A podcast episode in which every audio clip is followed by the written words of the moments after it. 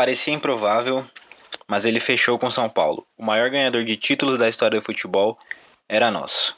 O Dani foi apresentado no Morumbi com o status dos maiores ídolos do clube, como Rogério Ceni, Kaká e Luiz Fabiano. Ele poderia ter escolhido qualquer lugar para jogar, mas escolheu o seu país, pelo seu povo, pelo seu clube do coração. É irreal, mas o Dani está aqui! Logo na estreia contra o Ceará, o Dani jogou muita bola, parecia que estava mostrando que veio. Tanto que ele fez o gol da vitória. Direito meteu lá dentro da área, sobrou no Daniel. Pro Daniel Alves, limpou, bateu!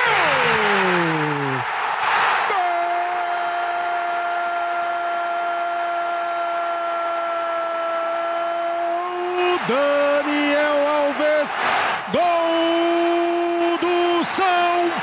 Mas a euforia passou rápido. O time do Cuca já tinha um esquema viciado e ninguém estava conseguindo render. O time empatando muito e o Dani sem conseguir se destacar. Muitos diziam que era por causa da escalação errada do Cuca, que insistia em colocar ele como meio-campista, sendo que o grande destaque da vida do Daniel foi pela lateral direita. Porém, um craque do nível do Daniel Alves joga bem em qualquer posição. E não acredito que tenha sido isso o problema. O problema era realmente que o time do Cuca tinha um esquema com poucos toques de bola, o que exclui o Daniel do jogo, porque ele é um cara que tá ali no meio campo. Ele aparece quando você começa a, a conduzir seu jogo pelo meio de campo. E o time do Cuca não fazia isso. Logo, o Daniel fazia partidas muito discretas e às vezes até totalmente omisso do jogo. Tanto que durante o período do Cuca ele só tem uma participação em gol, que é justamente esse gol contra o Ceará. Pois bem, o Fernando Diniz chegou no time. E a filosofia do Diniz era totalmente outra. O time com mais posse de bola vai trocar mais passes. E isso inclui o Daniel dentro do jogo, porque a bola começa a circular mais no meio do campo. Tanto é verdade que o Daniel participou de 4 gols dos 11 que o time fez com sob o comando do Fernando Diniz. Ele fez um gol contra o Santos e deu mais três assistências, participando ali do jogo mais como um centrocampista do que ficando sumido ali vendo a bola viajar pelo alto sem propósito nenhum. Outra mudança que o Diniz fez foi colocar o Juan Fran como lateral. E isso ajuda muito o Daniel, que tem mais preocupações ofensivas do que defensivas. Entretanto, o time do Diniz tem uma falha a mais que a do Cuca. O time está sofrendo muitos gols. O time do Cuca, em 21 rodadas, tomou 15 gols.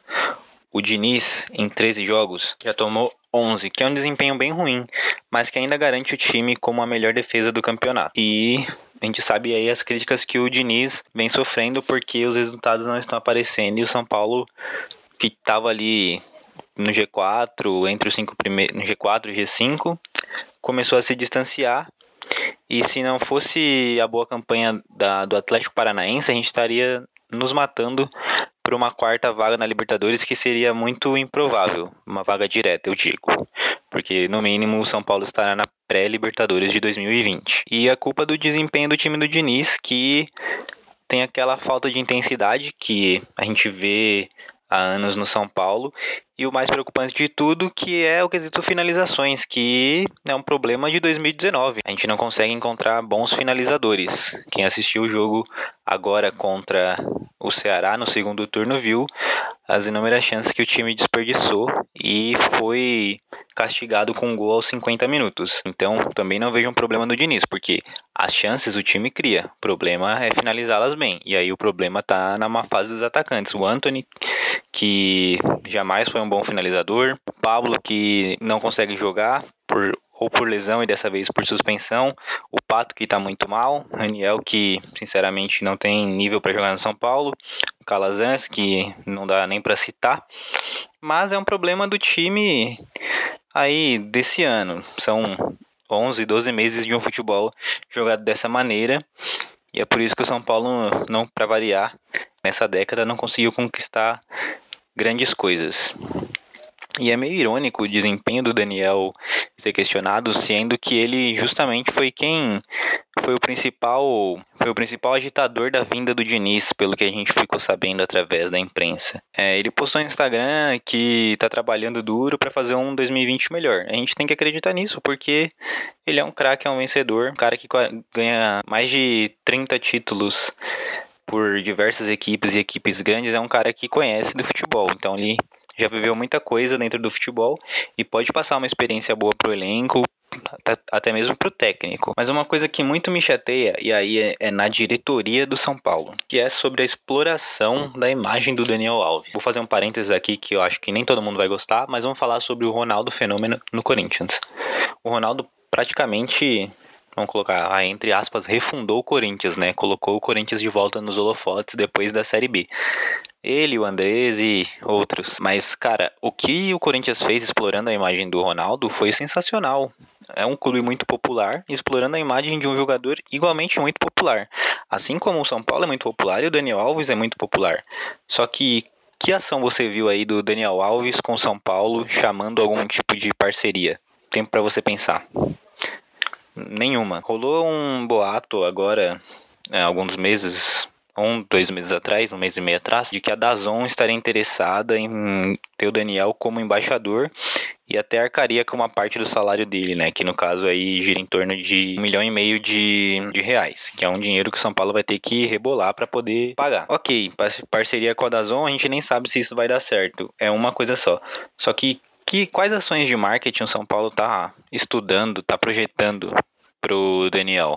Ele está aqui há três meses, alguma coisa já deveria ter sido feita, vocês não acham? Algum plano, usando. O Daniel tem uma hashtag que é só dele, que é o Good Crazy ele chamando a torcida, não foi nada disso. Ah, mas teve venda de camisa. Beleza, é uma coisa.